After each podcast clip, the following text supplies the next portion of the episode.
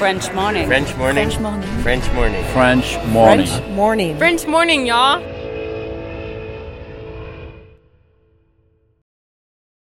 Cet épisode a reçu le soutien de la CFE. La CFE, vous connaissez? C'est la Caisse des Français de l'étranger et il s'agit d'une caisse de sécurité sociale créée en 78 pour les Français résidant hors de France. Maladie, maternité, accident du travail ou encore retraite. La CFE permet aux Français de l'étranger de continuer de bénéficier de la même protection sociale qu'en France, à l'étranger. Pour en profiter, il vous suffit d'adhérer à la CFE, peu importe votre situation, peu importe le pays dans lequel vous vivez ou dans lequel vous vous rendez, et bien entendu, peu importe la pathologie ou les circonstances, catastrophes naturelles, faits de guerre, etc. Grâce à la CFE, vous pouvez vous détendre. La Caisse des Français de l'étranger assure la continuité avec le système français de sécurité sociale lors de votre départ de France, mais aussi lors de votre retour d'expatriation, ou encore grâce à la prise en charge des frais de santé pendant vos prochaines vacances en France. Pour en savoir plus, direction cfe.fr.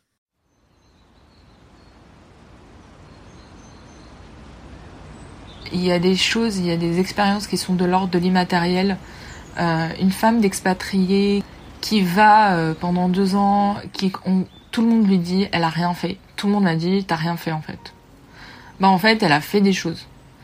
Euh, elle a fait tellement de choses qui sortaient de, de sa zone de confort euh, qu'en fait, euh, elle a appris des choses. C'est des skills. C'est juste qu'on ne les valorise pas parce qu'on peut pas les valoriser de cette manière, que c'est pas culturel. On en avait parlé, on m'avait dit, tu vas voir, c'est dur, conjoint suiveur, surtout quand tu es euh, parent, parce qu'en fait, c'est là où euh, ça a été complètement euh, bouleversant, parce que je savais plus qui j'étais. Mon identité, je, je savais plus qui j'étais, en plus avec l'accouchement, avec ce qui s'est passé après et tout.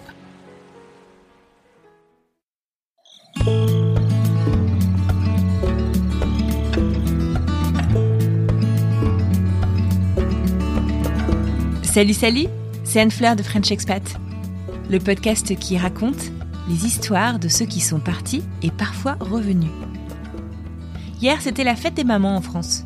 Au nom de toute l'équipe de French Expat, je vous souhaite, à vous, mamans de fait, de droit, en devenir, en attente, endeuillées, à vous toutes, une très joyeuse fête des mamans.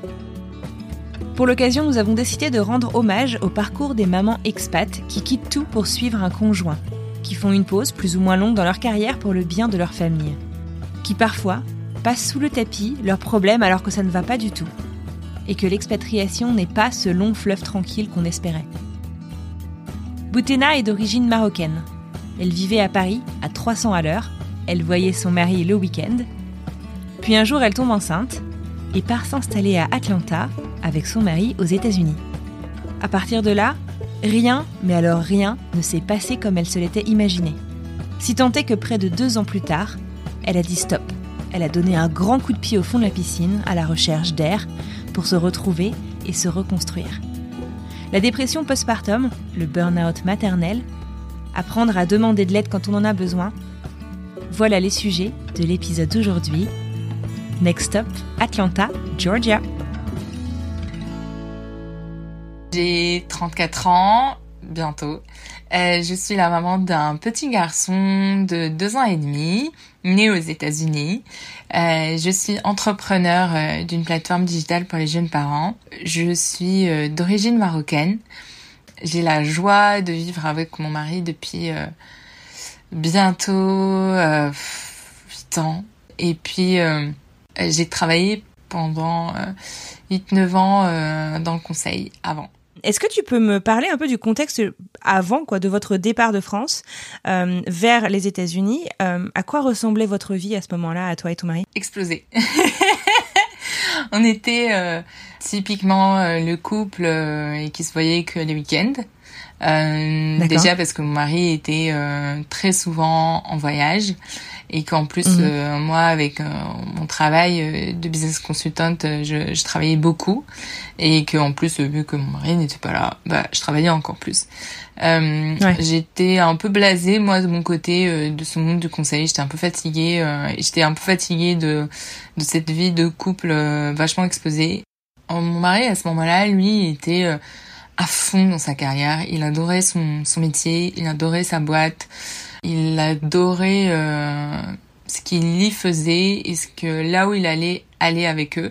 Et il était à Mhm. fond motivé. On lui propose à différentes reprises euh, plusieurs postes d'expatriation. Donc on a pendant un long moment euh, le temps de fantasmer. euh, je dis bien le mot fantasmer parce que ça s'est jamais concrétisé. Euh, à chaque fois, il y a eu des euh, des trucs qui se sont pas faits. C'est normal dans l'expat. Avant que ce soit fait, c'est toujours euh, un peu compliqué. Mais on a failli partir euh, s'installer euh, à Bruxelles, à Tokyo, à Lugano. Ah oui. Rien à voir. Une fois, il m'a appelé euh, juste après une réunion dans ma journée un peu classique euh, de parisienne, consultante à la défense. Euh, tu penserais quoi d'aller en Corée du Sud? Non. Ouais, c'était un peu euh, mes journées. euh, Donc t'étais plus surprise, quoi. J'étais un peu la blasée en lui disant mais non. Lui, il a adoré son métier d'industriel et on savait que Mhm. dans tous les cas, euh, pour ce genre de métier, il était un peu euh, le passage obligé euh, de s'expatrier. Et en plus, moi aussi, j'aimais bien l'idée euh, de pouvoir connaître autre chose, de, de, de rencontrer d'autres euh, cultures. Je commençais à fatiguer euh, de Paris. Euh, lui, dans tous les cas, il était tout le temps avec ses valises, donc il voyait pas tout ça. Ouais. On avait déjà un projet d'agrandir la famille. Euh, ça tombait au moment où je tombais enceinte et du coup, bim, entre guillemets, c'est le moment. Notre mode de vie n'était pas possible à trois comme ça, à Paris. À ce rythme-là, à Paris. À ce Mhm. rythme-là, on était très peu aidés en plus. Enfin, donc euh, on se projetait plutôt dans un cocon ailleurs. Et donc il vient un jour et il me dit euh, c'est bon, on pose notre dossier euh, à l'ambassade américaine. D'accord. Et alors, comment est-ce que t'as réagi euh, à, à cette annonce? J'étais enceinte de Mhm. quelques semaines. J'étais plutôt partante, comme je disais, parce que j'étais j'étais blasée, moi, professionnellement. Je sentais que j'étais prête. T'es prête à autre Voilà, chose, quoi. J'étais prête à euh, prendre cette pause, cette bulle, pour faire autre chose, pour me dire, bon, voilà, j'ai mon prétexte pour avoir mon congé parental. Dans tous les cas, je vais gérer mon congé parental. On se l'était préparé pendant six mois. J'avais préparé même euh, euh, mon employeur à cette idée. euh, voilà. Mhm. Donc, j'ai été plutôt in. La seule chose, c'est que, voilà, le truc, c'était que c'était à Atlanta. C'était pas une ville qui te faisait rêver? Non. Est-ce qu'on peut situer, tiens, pour... euh, je suis sûre que, tu vois, c'est pas euh, New York ou Los Angeles, je pense que tout le monde situe pas forcément Ouais, où est vais- Tu peux nous, nous rappeler où Ouais, c'est? euh, alors c'est, euh, je sais pas pour ceux qui connaissent le film Auteur d'emporte le vent. C'est la ville Oui, où euh, Scarlett O'Hara, euh, à ce moment-là où elle se fait brûler autour et qu'il y a Red Butler qui vient débarquer la sauver. et c'est une histoire vraie dans le sens où euh, Atlanta était une Ah ouais capitale du Sud et que toute la ville a été brûlée et qu'ils ont perdu en fait tous les vieux bâtiments, mais c'est une très belle ville à l'origine. On a quelques vestiges qu'on a, qu'ils ont, qui sont arrivés à garder. C'est une ville euh, très ancrée dans le sud, dans, dans l'inconscient sud. Euh, sudiste, voilà, je vais préciser ma pensée. C'est-à-dire qu'on peut trouver des maisons dans la région avec des, des drapeaux confédérés, Drapeau confédéré pour ceux qui qui qui enfin qui connaissent pas parce que je pense que si t'as pas enfin, en tout cas moi quand je vivais pas aux États-Unis je ne connaissais pas. C'est le drapeau en fait avant donc la réunification entre le nord et le sud. Et en gros c'est des gens qui vivent un peu encore dans leur Ah. tête. Voilà. Autant de l'esclavagisme euh, donc la traite des noirs euh, Atlanta, c'est une ville en plus qui est euh, qui a une très forte population euh, afro-américaine, mhm. Qui a une très forte population blanche à l'extérieur de la ville, Ouais. mais qui a une très belle université, un très très beau CHU, une vie universitaire très active. D'ailleurs, euh, l'université d'Atlanta, donc euh, Emory, euh, ou- Emory et même l'autre euh, George University, enfin j'ai oublié le nom, euh, mais en Mhm. gros a beaucoup de de parallèles avec des écoles françaises, avec euh, avec Toulouse, avec c'est vraiment ils ont pas mal de, de ponts et de jumelages avec euh, Mhm. des écoles d'ingénierie euh, Georgia Tech, voilà, exactement. C'est une très grosse ville, c'est la sixième des États-Unis. Une belle ville où on vit bien quand on est cadre supérieur, contrairement à d'autres villes américaines. C'est-à-dire qu'on Ouais. peut se permettre, on a, on a le bon rapport qualité-prix entre Ouais. ton salaire et ce que parce que les peux grandes villes américaines sont très très Voilà. chères C'est pour Ouais. ça que je dis ça. Par exemple, si on la compare à San Francisco, San Francisco, euh, c'est juste pas possible de vivre euh, là-bas. euh, voilà. Mm. Mm. Après, si je dois caricaturer, nous, la crèche, après, pour payer, c'était 2000 dollars par mois. C'est un peu moins cher qu'ici. Nous, ici, on est à 3000. Voilà. D'ailleurs, je vais raconter cette histoire après, mais en gros, quand on est parti après à Georgetown et qu'on avait déjà visité Georgetown et Boston, j'ai dit à mon mari après, notre expatriation se serait mieux déroulée si on avait vécu plutôt là-bas. Ah ouais Euh, oui, parce que Atlanta, en fait, vous avez l'impression que c'est une grande ville très euh, Mhm. européenne, mais en fait, c'est une ville américaine, dans le sens où Ouais. les gens ne viennent dans cette ville que pour travailler euh, et ils sortent. Donc, euh, il y a des centres commerciaux, ouais. Une ville assez jeune, du coup. c'est une ville assez jeune. Il y a beaucoup de boîtes de nuit d'ailleurs. Euh, C'est pour ça que je Mhm. crois Dallas a été tourné là-bas, la reprise. De... enfin, c'est vraiment. Il y a de Référence. des références in- assez pop culture assez incroyables. Bah, en fait, dans notre Ouais. immeuble, il y a eu euh, euh, le film euh, Miami, euh, Flic à Miami, qui a été tourné, le dernier qui a été Ah tourné. Ouais. C'est vraiment, c'est vraiment cette culture très grosse voiture, un peu clinquante. C'est vraiment l'âge d'or des gens qui veulent réussir et qui ont fait de bonnes études et qui ne peuvent pas euh, se permettre d'aller à New York pour X ou Y raison parce que New York est quand même coûteuse et énergivore. Énergivore, c'est clair. C'est une bonne description, ça. Donc Atlanta, pour nous, c'était le bon, euh, on va dire, euh, compromis pour une famille qui allait se construire. Par contre, euh, moi, je ne voulais pas aller en maison. Ah ouais. Ouais, parce que je voulais pas être l'expat avec la maison. Ça veut dire quoi être l'expat avec la Parce maison? que tout le monde me disait autour de moi, mais tu vas aller en expat aux États-Unis, c'est bon, tu vas aller dans une banlieue américaine avec la maison, Ah le ouais, chien, genre la à la piscine.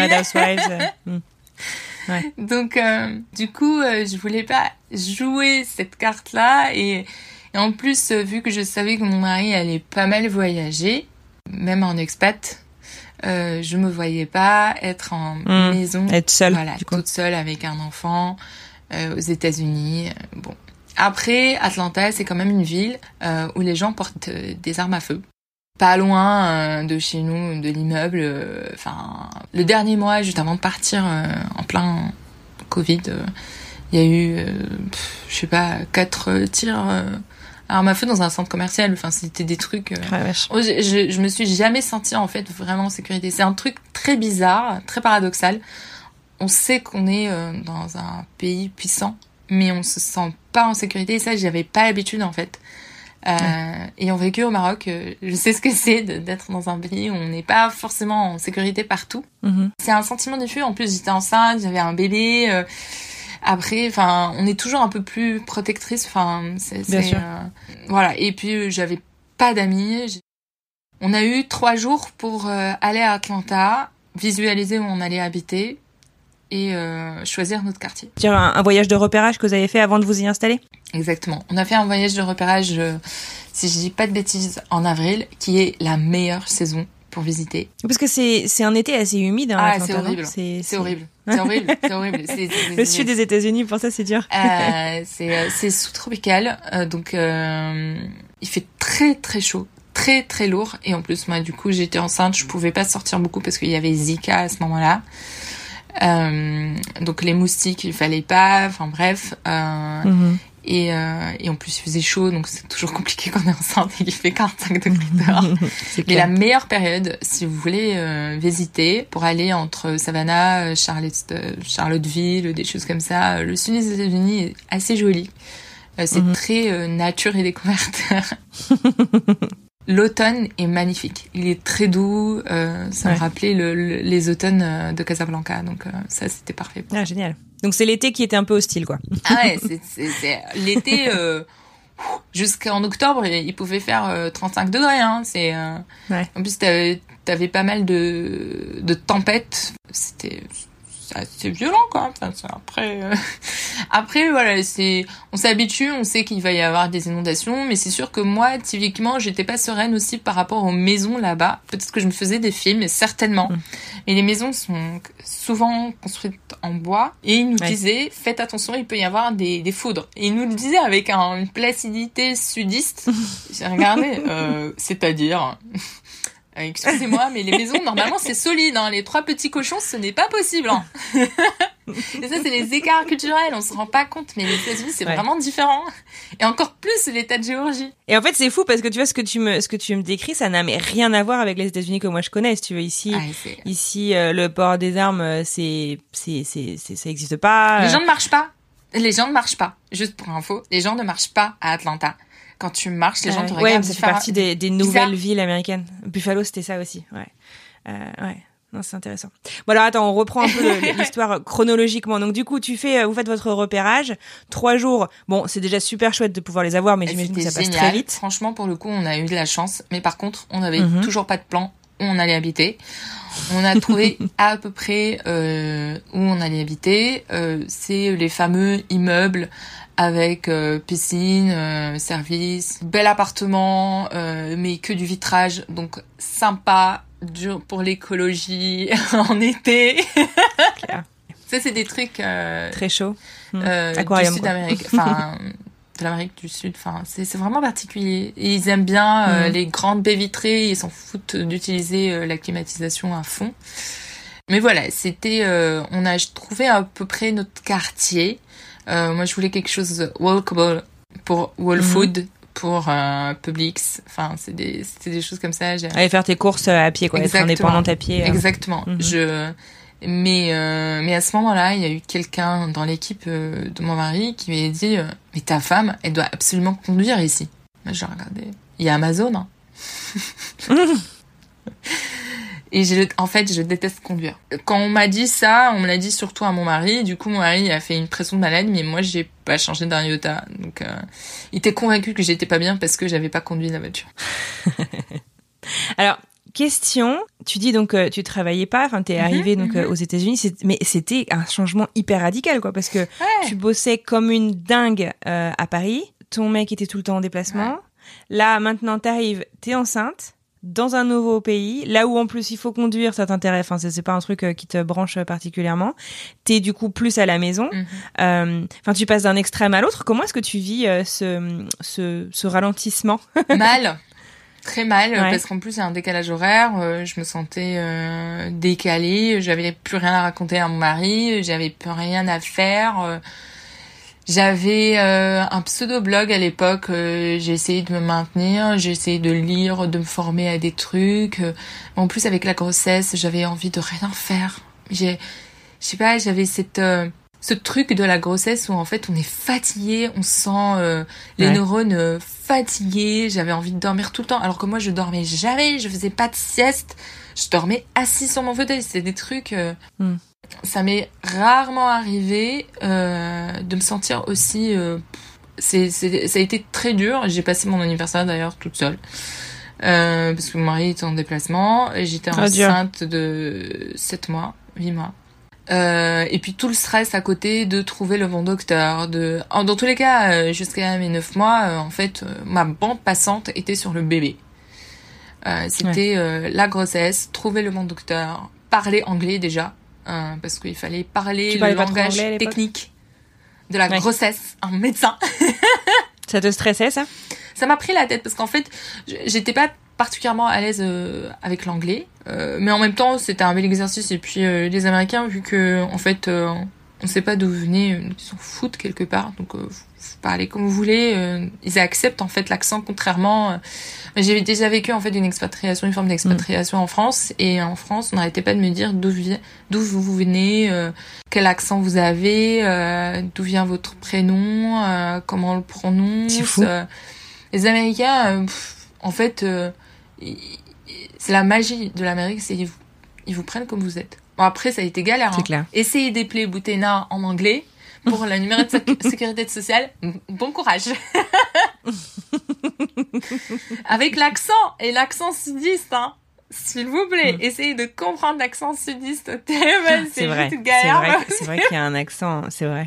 Mais c'était des trucs, euh, j'ai passé mon temps déjà pour euh, aménager notre foyer parce qu'en fait on, mhm. on, est parti avec nos valises, on n'avait pas de déco ni rien. Donc, euh, il fallait euh, tout tout trouver, euh, trouver les marques, se faire livrer. ça a été quand même une logistique assez importante pour se sentir à la maison avant l'arrivée du bébé. Mhm. Et en fait j'étais dans cet état de fébrilité qui me prenait beaucoup d'énergie et je me rendais pas compte en fait. Et je me et en fait à ce moment-là ma culpabilité et le fait de manquer de confiance en moi, ça a commencé à prendre le pas à ce moment-là. En plus, on se disait, on... c'est les hormones de grossesse. Euh, tu Mmh, changes, ouais. c'est les hormones de grossesse. C'est ça. Dans tous les cas, c'est les hormones. Tout le de- monde te disait ça À ce moment-là aussi, mes parents ne reçoivent pas le visa, donc euh, je commençais à être. Ils voulaient venir te voir Ils voulaient venir me voir pour l'accouchement. D'accord. La perspective d'accoucher sans ma mère a été euh, très très très dure à digérer. Et j'avais remué ciel et terre, parce que c'est elle en particulier, euh, qui n'a pas eu le visa. Mon père a eu le visa, mais pas ma mère. C'est c'est parce qu'ils sont au Maroc, ils peuvent pas venir avec euh, comme le visa C'est touriste, ça, les il faut un visa. euh, comme il les faut un visa B. D'accord. En fait, il faut un visa B, euh, touriste, Ouais. mais pas un ESTA. Il faut un visa. Euh, Ah, c'est dur. ça. Ah, ça a été dur. Et en même temps, en fait, pour la blague, c'est que ma mère vient de recevoir le visa américain. Sérieux? Mais qu'est-ce qui s'est passé?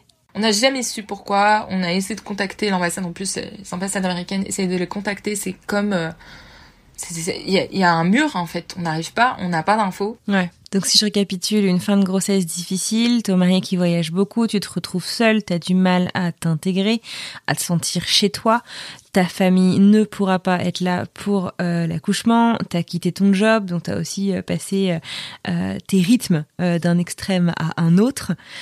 Comment comment ça se passe du coup? Déjà, je détestais l'idée d'être euh, mère au foyer. C'est pas... En fait, je, je l'assumais pas. C'était bête. Je sais que c'est un travail de malade. Je le savais rationnellement qu'on en avait Mhm. besoin en plus. Parce que logistiquement parlant et même dynamiquement parlant, c'est-à-dire notre dynamique de famille ne pouvait pas survivre deux parents qui sont jamais là. Et, c'est pour ça, euh, je, je vais détruire un mythe euh, tout de suite, euh, c'est qu'on n'était pas l'expat. euh, normalement, quand il y a des, les, les couples d'expats qui partent en Géorgie, ils prennent la voiture et ils passent toute la semaine en train, parce que normalement, on finit tôt en Géorgie, Atlanta, de travailler, et puis après, on profite de la life, barbecue, enfin, nous, c'était pas ça. Il rentrait, il était tellement fatigué qu'il comatait. euh, il terminait le tard le soir, il commençait très tôt pour l'horaire américain, pour l'horaire euh, français. Mhm. J'avais j'avais j'avais mon mari à côté de moi, mais j'avais pas l'impression de l'avoir vraiment euh, plus Ouais. retrouvé que quand il était au Japon. C'est fou. Tu me disais que en fait tu t'étais préparé à ce que ça aille bien parce que tu avais déjà en fait finalement tout plaqué une fois pour le rejoindre. Euh, tu avais quitté le Maroc Ouais. pour venir t'installer en France. Mhm. Tu peux m'expliquer un peu le parallèle du coup et bah, ce qui est vraiment différent cette fois-ci? Plein de choses. En fait, euh, déjà euh, la première année, la première fois où j'ai été expat, je me considérais pas expat parce qu'on ne considère pas euh, une marocaine qui vient faire des études pour rejoindre son son chéri expat en France. Mhm. On n'appelle pas ça expat, on appelle ça immigré à la limite. euh, regroupement familial. Même si c'était pas Ouais. vraiment un regroupement familial. Ouais, mais dans ta tête, tu, tu, tu, tu te dis que tu vas. Tu, tu pensais que tu venais de manière temporaire ou Ah que non, tu je venais, savais, euh, je savais. pour une nouvelle vie C'était ou- vraiment une nouvelle vie. Je savais vraiment que c'était euh, c'était mon mari, que c'était mon Mhm. fiancé à cette époque-là et que euh, D'accord. on était venu, on allait nous établir vraiment à Paris. La différence, c'est que je me suis inscrite à l'université Paris Dauphine. Je vous rassure tout de suite, le choc culturel a été quand même dur et pourtant euh, je maîtrisais la langue, je maîtrisais Mhm. euh, soi-disant les codes euh, culturels et en fait euh, c'était malgré tout trop dur parce que déjà il y avait pas le soleil. Et ça ça a été dur. Et euh, en fait j'ai mis un an à m'en remettre Ah ouais. parce que j'avais pas beaucoup d'amis, qu'il fallait refaire tout le tissu social, que euh, j'avais perdu ma confiance en moi à, à trouver du travail parce qu'en plus voilà tout ce que j'avais construit là-bas était remis en cause et d'ailleurs c'était l'une des raisons pour lesquelles euh, je me sentais pas prête à travailler enceinte aux États-Unis. Mhm. Je en fait, je savais ce que ça allait me coûter énergétiquement entre guillemets. J'étais enceinte de 4 mois et demi.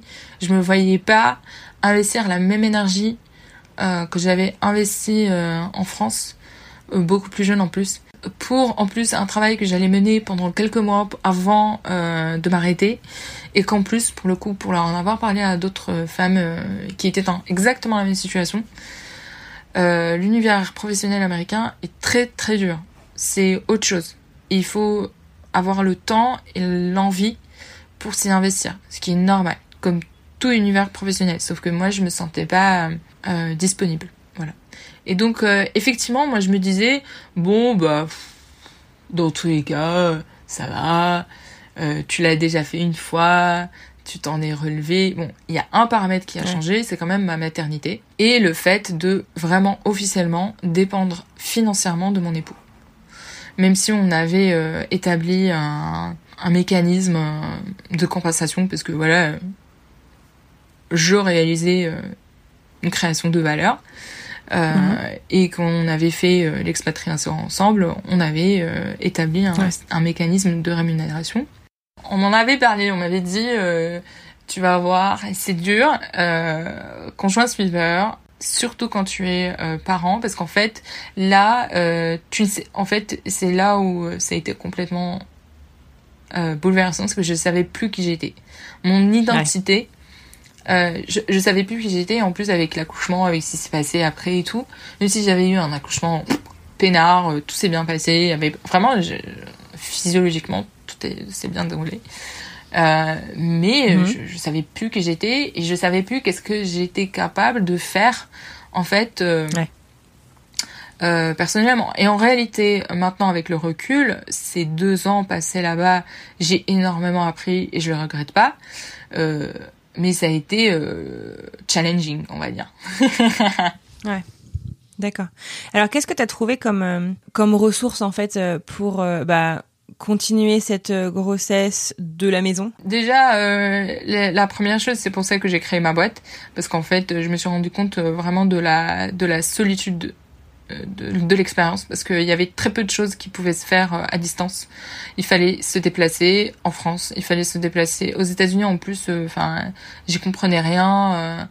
C'est quoi ta boîte exactement du coup? The Helper, c'est une plateforme de, de bien-être pour les parents et les enfants. Mhm. C'est pour aider les parents à naviguer ces trois premières années. C'est comme une plateforme de formation à distance en gros, mais mhm. personnalisée. C'est-à-dire que c'est pas des masterclass préenregistrés seulement il y a un peu de tout pour chacun euh, sur toute la période, que ce soit pour les parents ou pour les enfants. C'est vraiment, euh, c'est même euh, la partie professionnelle, c'est le stress parental, c'est le postpartum, c'est éveiller son enfant.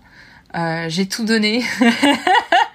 dessus parce que effectivement je me suis rendu compte qu'il y avait un, un, vrai problème et en plus euh, je me rendais compte que même quand je venais à Paris pendant ces vacances là on est on est revenu à des périodes données pendant suffisamment de semaines je retrouvais mes parents à ce moment-là et, euh, ma belle famille mais j'étais dans un tel état hmm. un tel état que j'ai mis euh, un mois à m'en remettre en fait euh, parce que j'étais hyper fatiguée, parce que mon enfant ne dormait pas, parce que j'avais pas euh, eu de, visage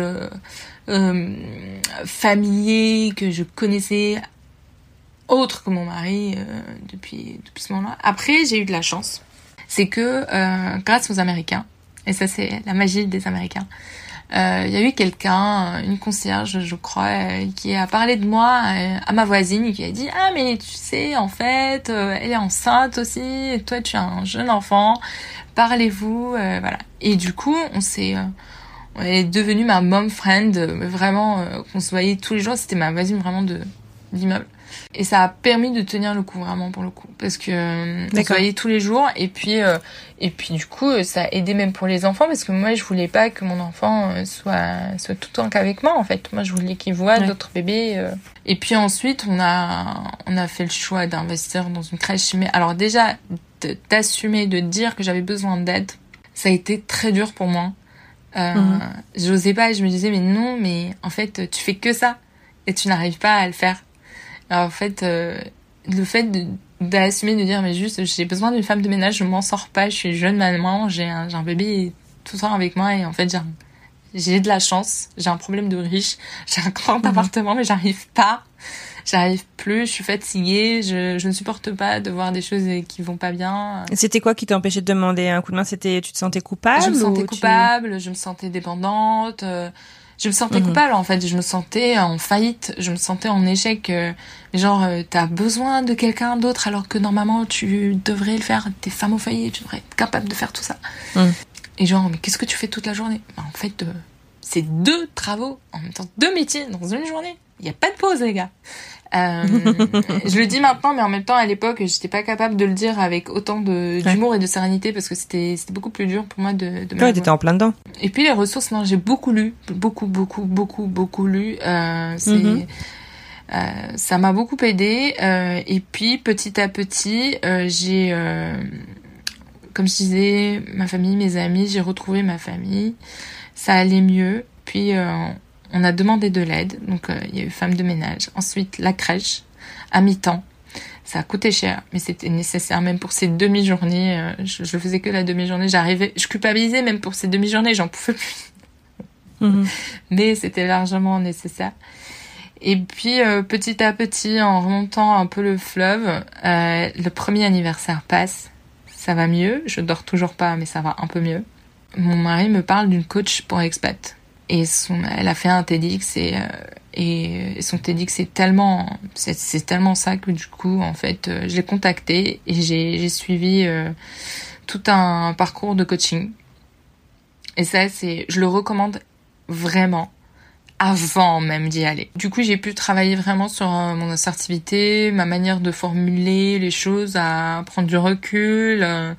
En réalité, j'aurais dû même prendre, euh, faire appel à un psy en réalité. C'est ce que j'allais dire. En fait, ça a peut-être été un peu justement ton psy parce que, enfin, tu as d'une certaine manière. Euh, le psy euh, va t'analyser ce qui s'est passé, alors que le mhm. coach va t'amener à prendre des décisions et des actions.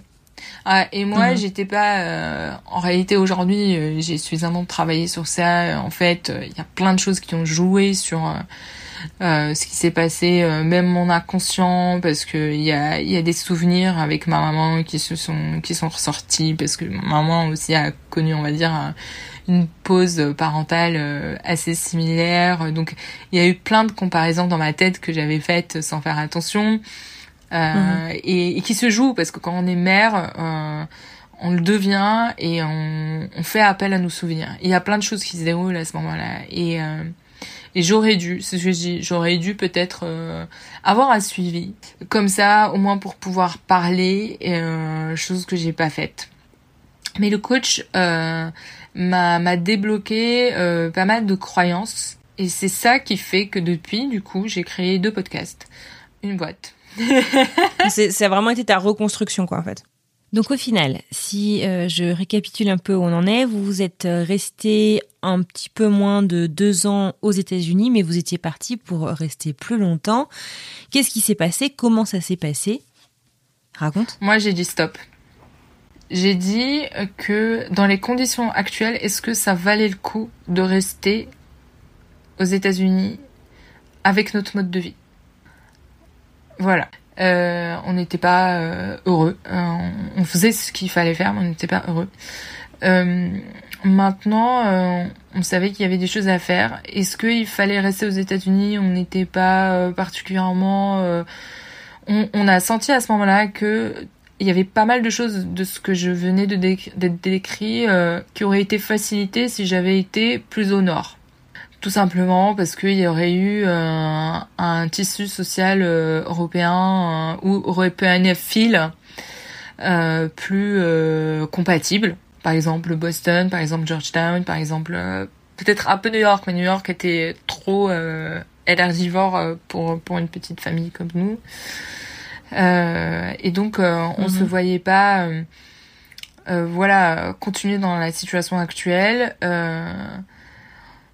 Euh, on, devait réfléchir sur des opportunités, euh, il devait réfléchir sur ses opportunités professionnelles et puis euh, Covid.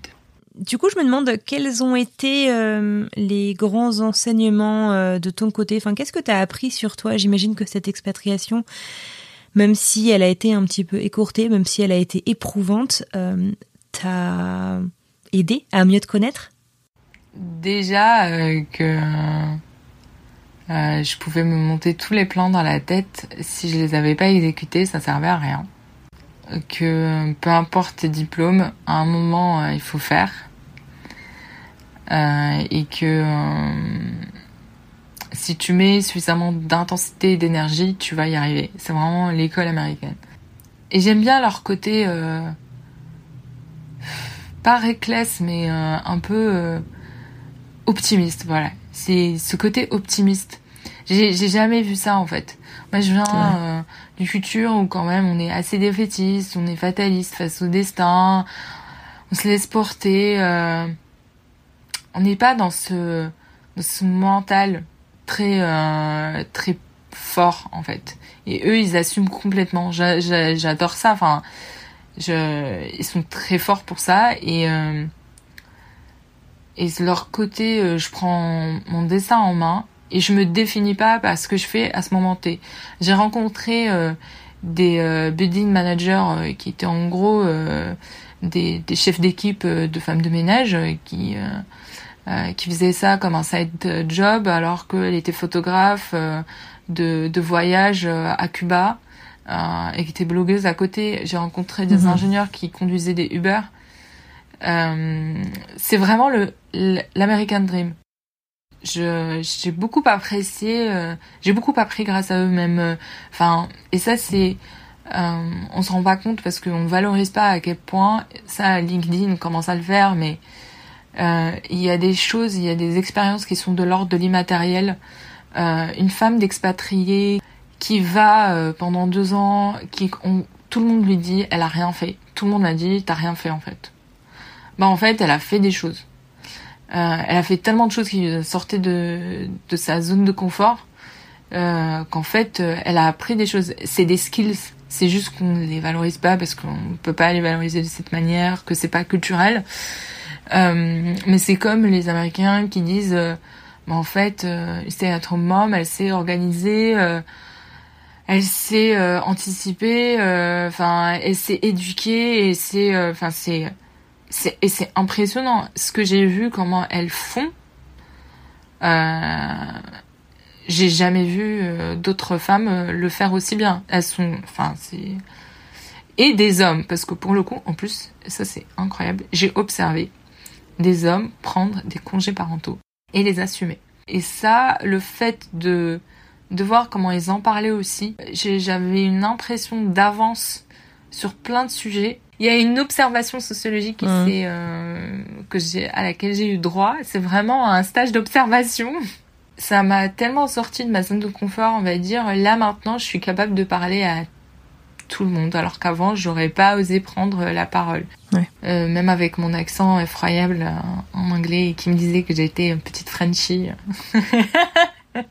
J'étais là en train de les regarder. Non, mais mon loco, ça va rien vous dire, hein, donc on va pas aller là.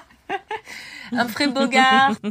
en tout cas, c'est c'est c'est super de voir que, enfin, dans quel état d'esprit t'es aujourd'hui. T'as l'air euh, t'as l'air d'être beaucoup plus centré, de savoir euh, euh, où tu vas, de savoir ce que tu veux. Euh, c'est, j'imagine que ça a été une expérience douloureuse malgré tout, mais mais c'est chouette en tout cas que du positif en, en ressorte. Je te dis bravo. Oui, c'est ce que je dis et ce que je répète. En fait, euh, je, je, fais toujours la blague. J'étais Gandalf le gris, je suis sortie en Gandalf le blanc.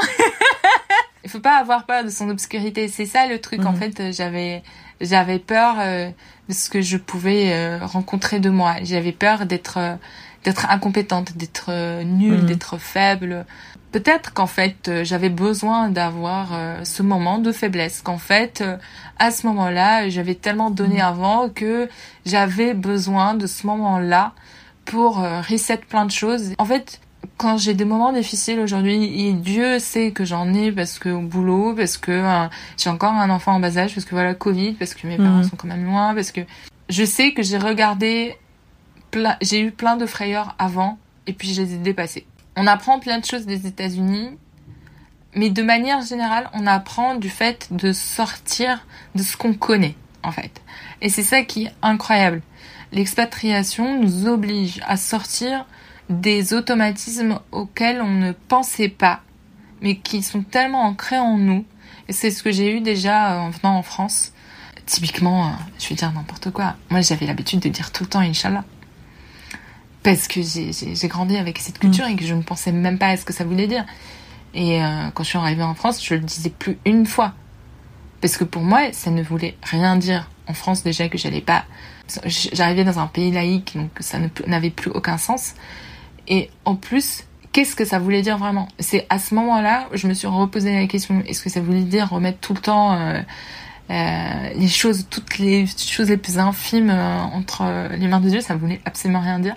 Il y a à chaque expatriation, ça, ça repose la question de certains automatismes auxquels on pense pas et qui sont mhm. tellement ancrés en nous que ça met du temps en fait. Ce qui est incroyable quand on envoie un employé en expatriation, on sait qu'il faut qu'il s'adapte.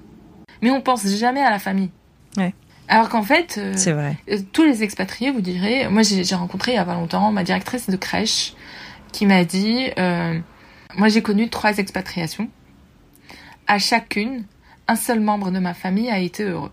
Elle, elle l'assumait. Non mais ça dit bah, tout. c'est hyper... À un moment, en fait, dans tous les cas, on peut pas être tous heureux. Et c'est normal. C'est juste, il faut savoir pourquoi on le fait. Donc on l'a fait pour telle personne et ça, mm. ça remplit l'objectif de la famille.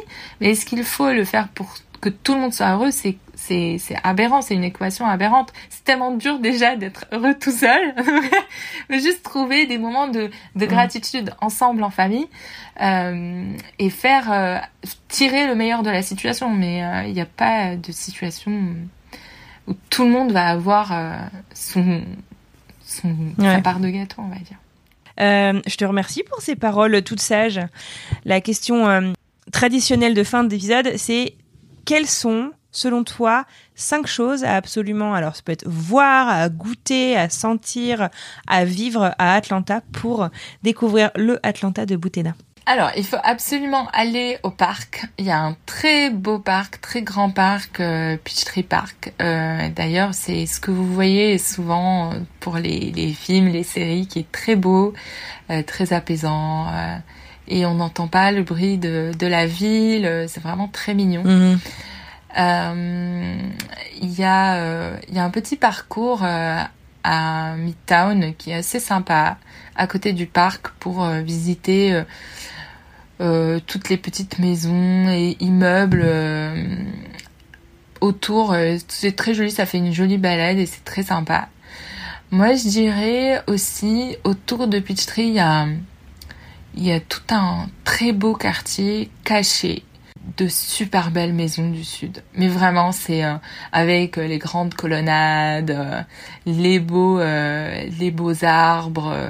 c'est, il y a tout un quartier cossu très euh, doux et arboré. C'est euh, c'est vraiment très beau. Mhm. Bon, et après, il y a aussi euh, les fameux cinémas américains, des centres commerciaux avec les fauteuils tellement grands qu'on s'allonge parce que vous pouvez même vous allonger.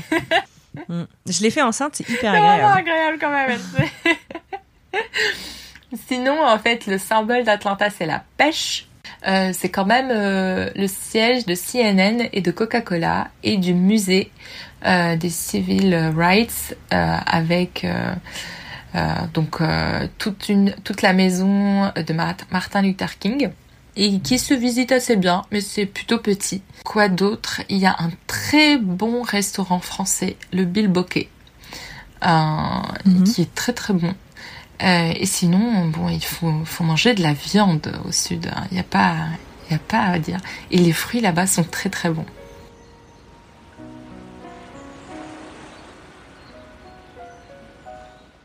Super. Eh ben, écoute, merci beaucoup. Je te souhaite bah, tout le meilleur pour ton entreprise, pour tes podcasts et dans la vie perso. Ah bah écoute, euh, merci beaucoup. C'était un plaisir, c'était vraiment un plaisir Anne-Fleur. J'espère que ça va aider et déculpabiliser euh, les auditeurs ou euh, juste les aider à se projeter aussi pour euh, leur conjoint ou à savoir qu'en fait si ils sont dans un moment un peu compliqué aujourd'hui, ça va aller mieux grâce à eux déjà et puis de ne pas hésiter à en parler. ils sont pas les seuls.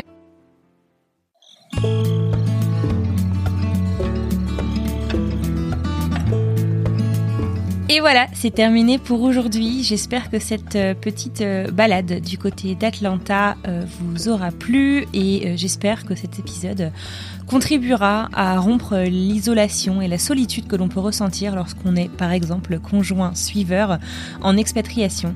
Je pense notamment aux mamans, mais il peut aussi y avoir des papas, ça peut toucher tout le monde, vous n'êtes pas seul et j'espère que ce podcast vous aura fait du bien.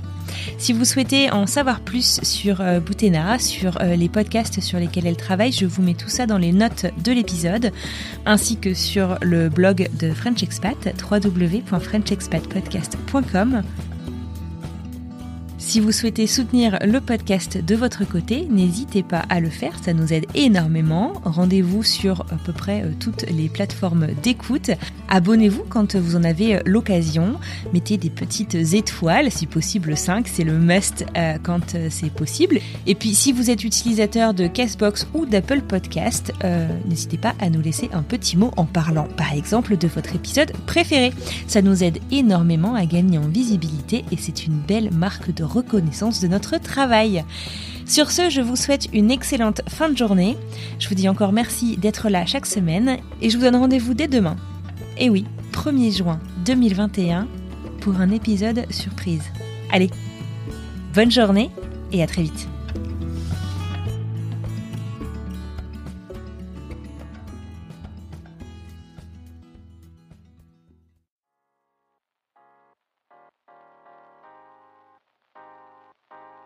Vous venez d'écouter un podcast réalisé par moi-même, Anne-Fleur Andrely, mixé et habillé par Alice Krief et produit par French Morning. French Expat n'est pas le seul podcast de French Morning. Pour retrouver tous les podcasts du groupe, rendez-vous sur frenchmorning.com slash podcast. À bientôt!